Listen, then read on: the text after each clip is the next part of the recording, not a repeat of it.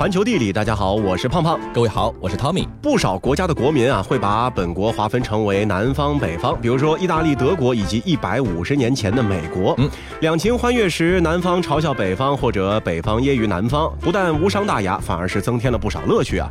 不过，如果实在是相看生厌，那有可能就会一拍两散，大打出手。比如说美国的南北战争就是一个典型。嗯，那这些国家南北方的界限呢，大多是由历史习惯形成的，并不存在显著的。一个天然地理分界，但咱们中国呢是一个例外，有一条横亘东西的秦岭山脉，再加上七大水系之一的淮河，天然就形成了中国东部的南北地理分界线，或者叫做分界带。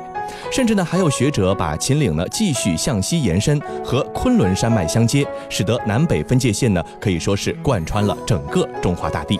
这个秦岭淮河两侧啊，中国人南北意识之强呢，可谓是有目共睹。小到豆腐脑甜咸，大到国民性格迥异，一直啊都是争论不休的热门话题。如此强烈的南北意识是自古以来就有的吗？分割中国地理格局的为什么是秦岭淮河，而不是别的山脉或者别的水系呢？行走小百科，淮河小档案。历史上作为南北分界最先出场的是淮河，它发源于河南湖北交界的桐柏山脉，之后向东流经河南、安徽、江苏三省，全长约一千公里。淮河流经之处大多是平原，河道宽阔，水势平缓，两岸人民尽得淮河滋养，是中国人口密度最高的区域之一。公元前五百三十一年，春秋时期，齐国人晏子出使楚国，率先提出了淮河南北的差异：橘生淮南则为橘，生于淮北则为枳。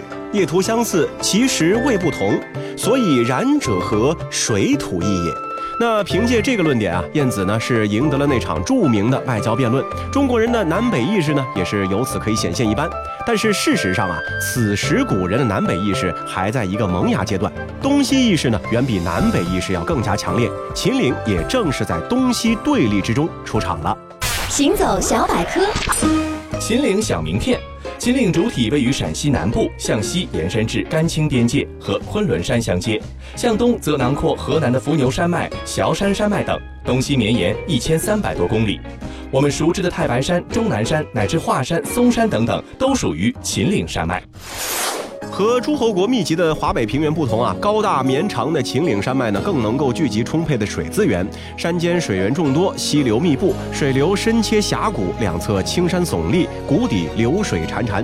尤其秦岭北坡短而陡峭，流水峡谷依次并排而立，如群龙吐水一般。人们将其呢统称为秦岭七十二峪。那除此之外呢，秦岭还有多个高山湖泊，众多的水源汇聚在一个地方，在南北两侧呢孕育出了两条大河。南侧是长达一千五百多公里的汉江，而北侧呢，则是长达八百多公里的渭河。它们又分别注入了长江和黄河，成为中国两大母亲河各自最大的支流。那秦岭的水资源的充沛呢，也是可见一斑的。那也正是依靠着秦岭的哺育，中国历史上的两大王朝在秦岭南北是相继崛起。公元前二二一年，秦岭北路渭河流域的秦国自西向东扫灭六国，中国历史上第一个大一统的王朝秦出现了。公元前二零二年，秦岭南麓汉江流域的汉中王刘邦自西向东击败楚霸王项羽，中国历史上空前强大的帝国汉由此诞生。从汉朝末年开始，南北对立呢，相较于东西对立呢有所增强，因为长达两千多年的南部大开发呢开始了。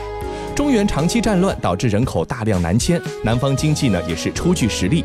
那现在呢，南方有了和北方的对抗资本，于是公元二百二十年的时候，魏、蜀、吴三国鼎立的局面呢正式开始。此时南方实力呢仍要远远的弱于北方，蜀吴两国呢是很清楚的认识到了这种南北差距，所以他们决定联合抗魏。并且借助天险弥补实力上的不足。那蜀国的屏障就是这条秦岭。这个秦岭啊，其实并不是一条主脊清晰的单薄山脉，它的南北宽度达到了两百千米，群山绵延，风流云转。对于古人而言啊，几乎是一座不可逾越的大山。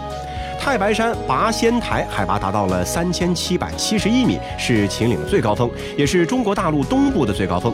试想一下，古人眼前的秦岭可能是这个样子的。哇，这秦岭果然名不虚传。可是要攀登翻越，还得动些脑筋，不如就从麦吉罗翻山吧。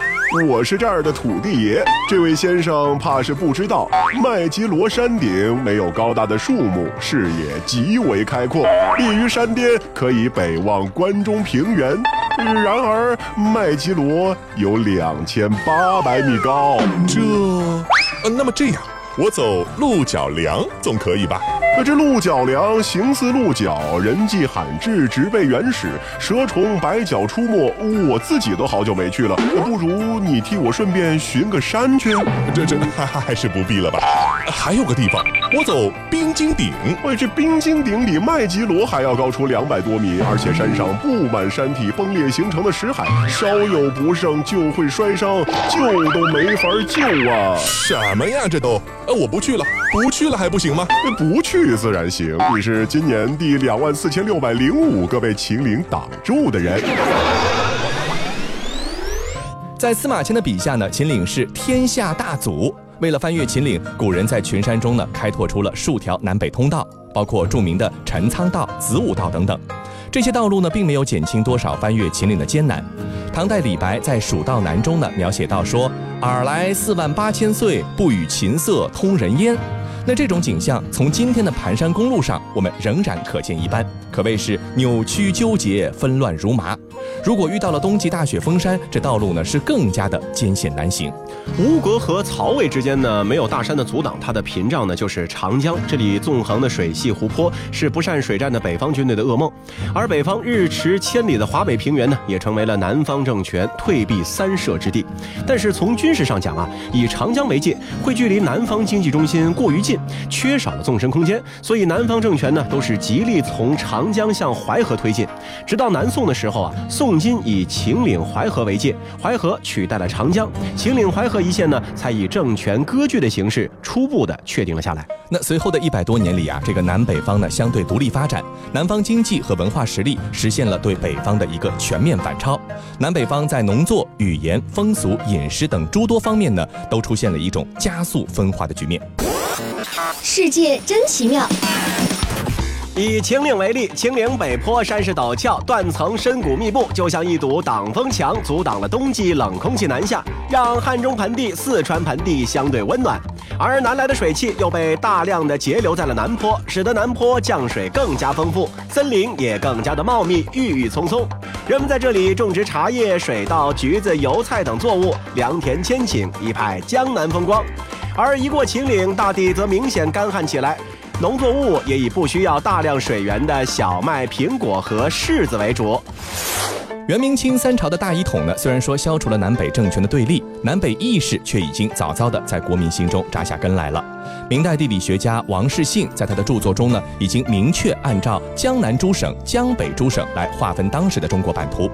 清朝末年，中国地学会的首任会长张向文开始用现代科学来分析中国的地理特征。一九零八年的时候，他首次提出以秦岭淮河作为中国地理南北分界线。那随后，这个提法就被载入了中国地理的教科书，成为人尽皆知的一个地理常识。那今天的我们呢，也是知道了这条南北分界线的更多科学含义啊。它和中国年降水八百毫米等降水量线呢，大致是重合的，和中国一月份平均气温零度的等温线也是大致重合的，是湿润地区和半湿润地区的一个分界线，还是亚热带和暖温带的分界线，以及亚热带常绿阔叶林和温带落叶阔叶林的分界线等等等等。嗯，然而从另外一个角度上来讲呢，经历过多次南北对立的秦岭淮河一带呢，也是一条蛮荒和文明的分界线。不论南北方是如何发展的，或者是如何征战的，秦岭呢是始终能够保持原始，因此它很早就是隐士们最热衷的一个居所。但是这个淮河的境遇呢就相当不好了。宋金对抗时期啊，宋朝掘开黄河，企图阻止金兵南下。滔滔黄河呢是裹挟大量泥沙冲到了淮河河道，使得黄淮平原呢成为了泽国。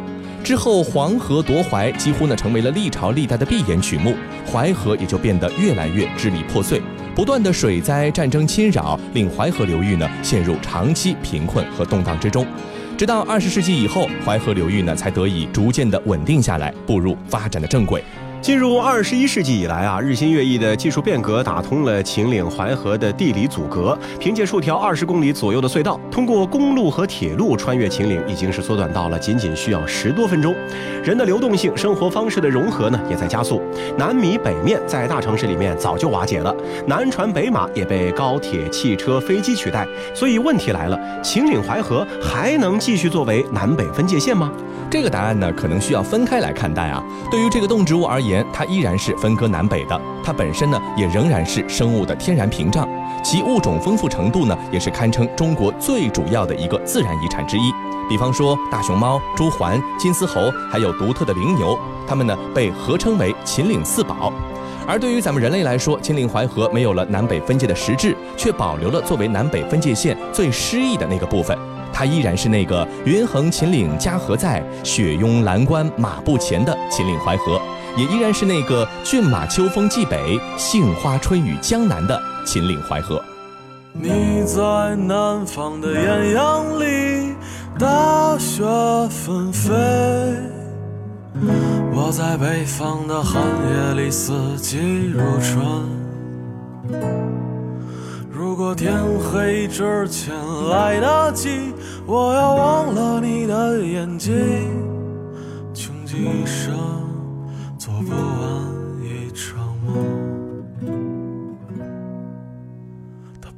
在和谁谈论相逢的孤岛，因为心里早已荒无人烟。他的心里再装不下一个家，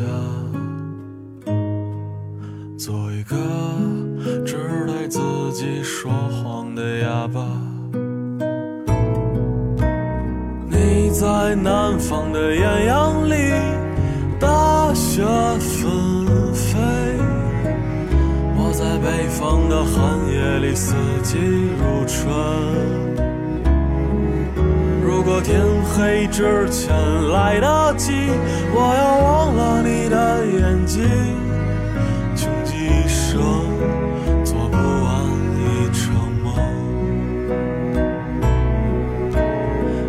在南方的艳阳里，大雪纷飞；我在北方的寒夜里，四季如春。如果天黑之前来得及，我要忘了你的眼睛，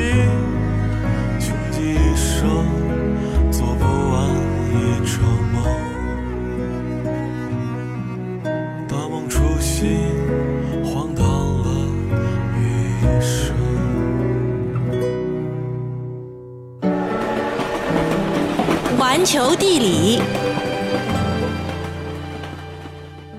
欢迎回到环球地理，大家好，我是胖胖，各位好，我是汤米。中国秦岭南北的分界线啊，有着明显的地理分割因素，而在有些地方，南北的区别完全和地理没有关系，而只是历史遗留问题的体现。二零一八年年中的时候，位于巴尔干半岛的马其顿共和国传出消息，该国将在国名之前增添前缀“北”，而成为北马其顿。这次更名啊，也意味着围绕马其顿这个历史地理名词而产生的国际纠纷，最终是画上了句号。这个问题呢，大约要从好多年前开始说起啊。大约在公元前一千年左右的时候，古希腊人主要的部落之一多利安人的一支定居在巴尔干半岛的中部。公元前八百年左右，他们开始自称为马其顿人，并且逐渐形成了一个王国。到了公元前五世纪，当希腊人战胜强大的波斯帝国，以雅典为首的希腊城邦势力如日中天的时候，马其顿的统治者也开始学习雅典，搭建起了王国的上层建筑。从第十代国王亚历山大一世开始，马其顿王室呢开始自称其先祖是伟大的希腊神话英雄赫拉克勒斯，标志着马其顿统治阶级的希腊化呢已经完成了。世界真奇妙。马其顿人虽然讲希腊语，却是一个君主制国家。而在希腊人的观念里，君主制通常和蛮族相关联，因为古希腊人把不说希腊语的外族称为蛮族。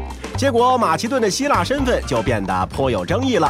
一方面，马其顿人可以参加古代希腊奥林匹克运动会；另一方面，雅典的伟大雄辩家迪摩西尼却攻击马其顿国王腓力二世，说他不仅不是一个希腊人，而且也不是希腊人的亲戚，甚至都不能说是来自一个好地方的蛮族人，而是一个马其顿害人精。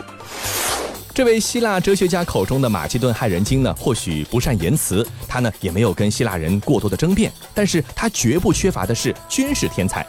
正是腓力二世创建了一部划时代的战争机器——马其顿方阵，它由重装步兵组成，比希腊方阵呢更加的纵深，更加的庞大，士兵用的矛呢也更加的长一些。方阵的两翼有轻装步兵和骑兵配合和掩护，把步兵和骑兵呢有机的结合在了一起。那正是在腓力二世和他更为杰出的继承者亚历山大大帝的手里，马其顿方阵是所向披靡。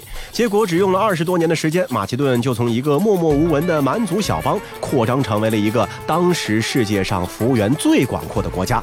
其版图从地中海向东一直延伸到了印度河。这位亚历山大大帝呢，他其实是深受希腊文化的熏陶的。他的老师呢，就是那个大名鼎鼎的亚里士多德。在东征期间，大批马其顿人和希腊人呢是移居到了征服的领地，和当地居民呢交往和通婚，推动了古典历史上的希腊化的浪潮。那通用希腊语也成为了整个中东世界的商业和文学语言。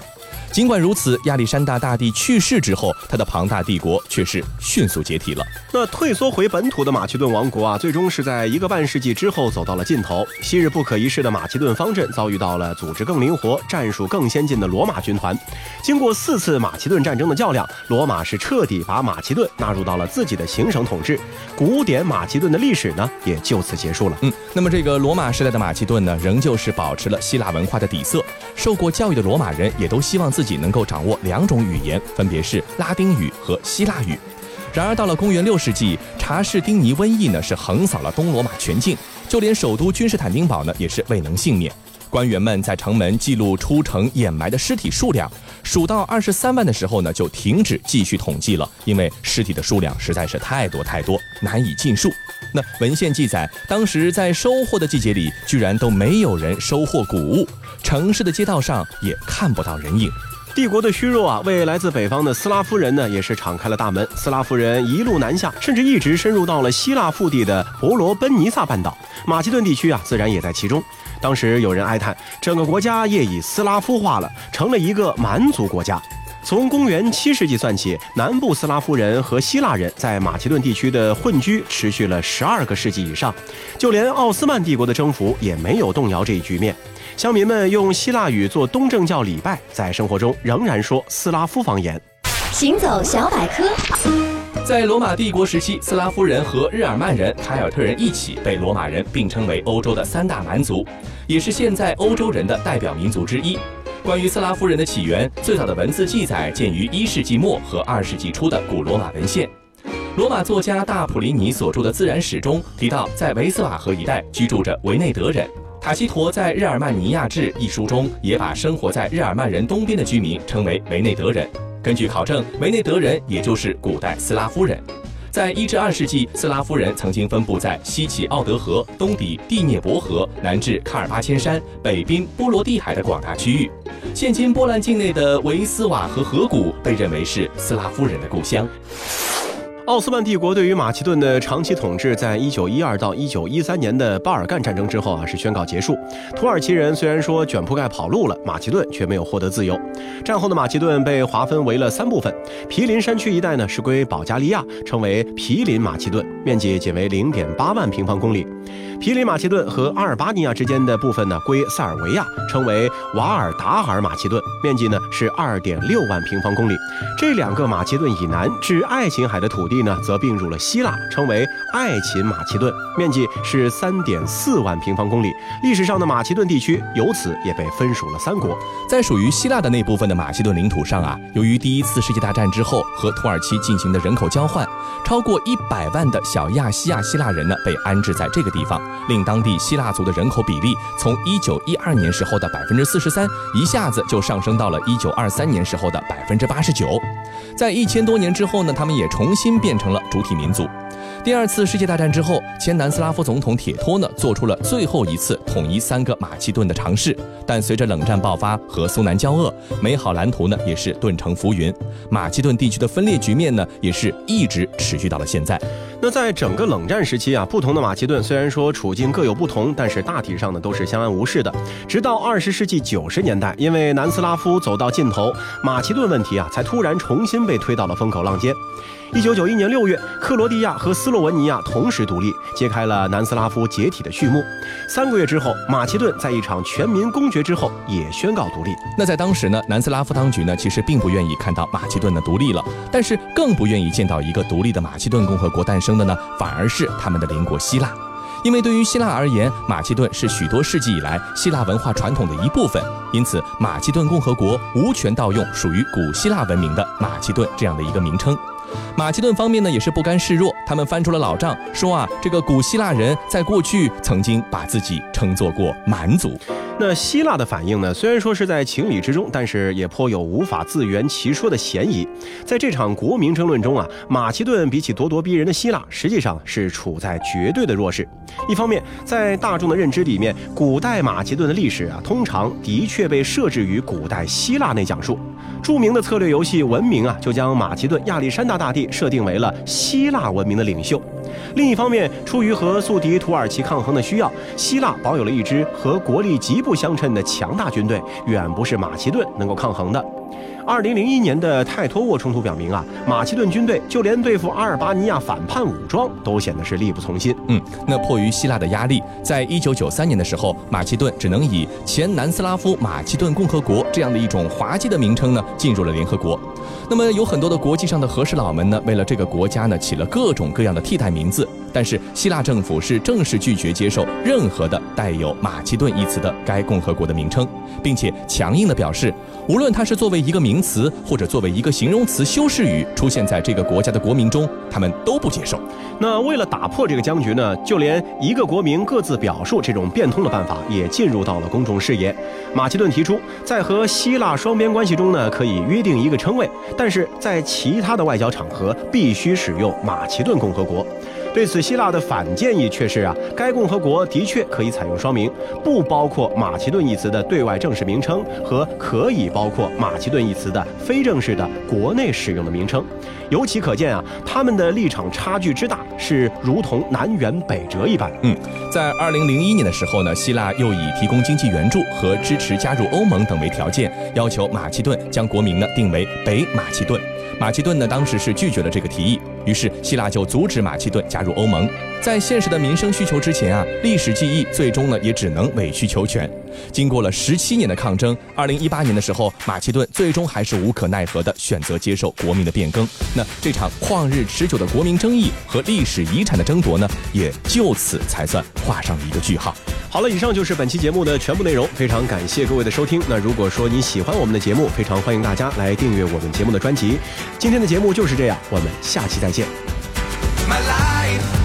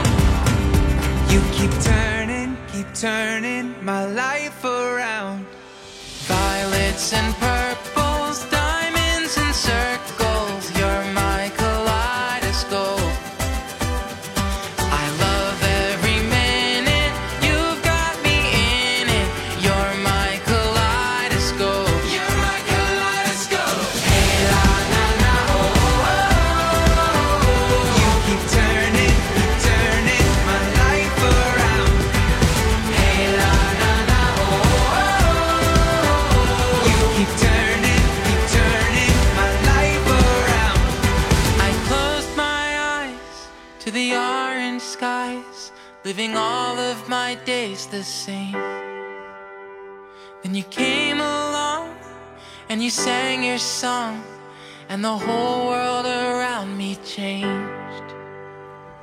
Violets and purples, diamonds and circles. You're my kaleidoscope. I love